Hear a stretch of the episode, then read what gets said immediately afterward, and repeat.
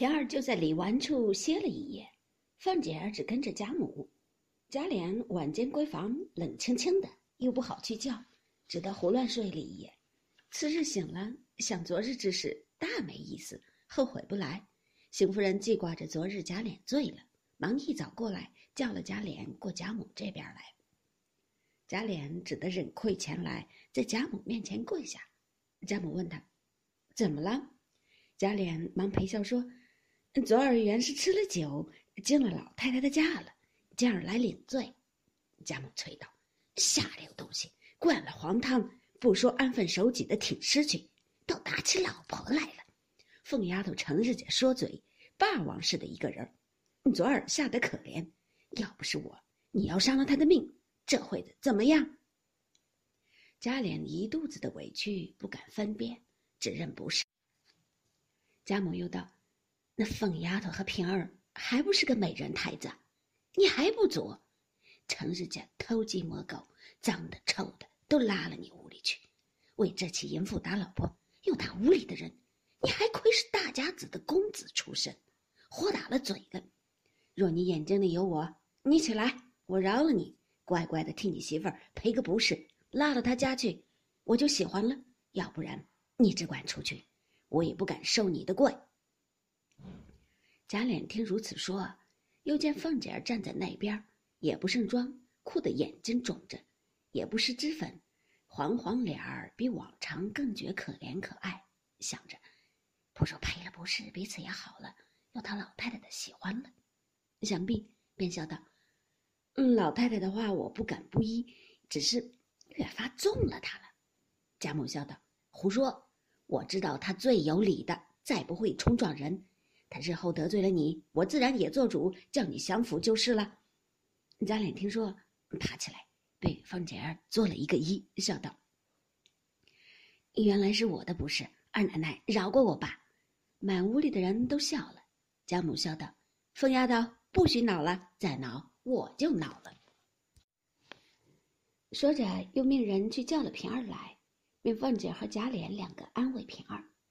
贾琏见了平儿，越发图不得了。所谓“妻不如妾，妾不如偷”。听贾母一说，便赶上来说道：“姑娘昨日受了委屈了，都是我的不是。奶奶得罪了你，也是因我而起。我赔了不是不算外，还替你奶奶赔个不是。”说着，也做了一个揖。引得贾母笑了，凤姐儿也笑了。贾母又命凤姐儿来安慰她。平儿忙走上来给凤姐儿磕头，说：“奶奶的千秋，我惹了奶奶生气，是我该死。”凤姐正自愧悔，昨日酒吃多了，不念素日之情，浮躁起来，为听了旁人的话，无故给平儿没脸。今反见她如此，又是惭愧又是心酸，忙一把拉起来，落下泪来。平儿道。我服侍了奶奶这么几年，也没贪我一指甲。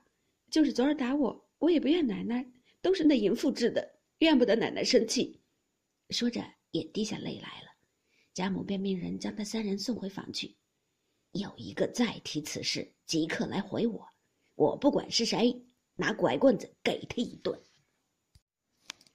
三个人重新给贾母、邢王二位夫人磕了头。老嬷嬷答应了，送他三人回去。纸房中，凤姐儿见无人，方说道：“我怎么像个阎王，又像夜叉？那淫妇咒我死，你也帮着咒。我千日不好，也有一日好。可怜我熬得连个淫妇也不如了，我还有什么脸来过这日子？”说着又哭了。贾琏道：“你还不足？你细想想，昨儿谁的不是多？今儿当着人，还是我跪了一跪，又赔不是，你也争足了光了。”这会子还叨叨，难道还叫我替你跪下才罢？他要足了墙，也不是好事儿。说的凤姐无言可对，嗤的一声又笑了。贾琏也笑道：“又好了，真正我也没法了。”正说着，只见一个媳妇儿来回说：“包儿媳妇吊死了。”贾琏、凤姐都吃了一惊，凤姐忙收了怯色，反喝道：“死了罢了，有什么大惊小怪的？”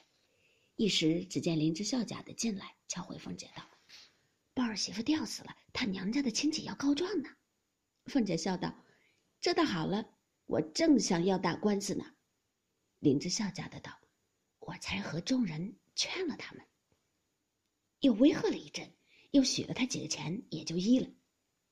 凤姐道：“我没一个钱，有钱也不给，只管叫他告去，也不许劝他，也不用震吓他，只管让他告去。告不成，倒问他个以失讹诈。”林之孝家的正在为难，见贾琏和他使眼色，心下明白，便出来等着。贾琏道：“我出去瞧瞧，看是怎么样。”凤姐道。不许给他钱。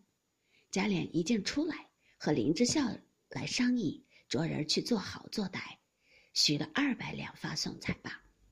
贾琏深恐有变，又命人去和王子腾说，将翻译仵作人等叫了几名来，搬着办丧事。那些人见了如此，纵要复变，亦不敢变，只得忍气吞声罢了。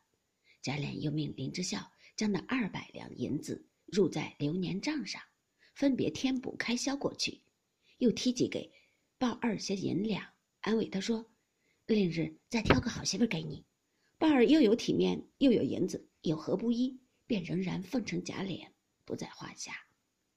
里面凤姐心中虽不安，面上只管佯不理论。因房中无人，被拉平儿笑道：“我昨儿灌香了酒了，你别埋怨。打了哪里？让我瞧瞧。”别人道：“也没打中，只听得说奶奶姑娘都进来了。要知端地，下回分解。”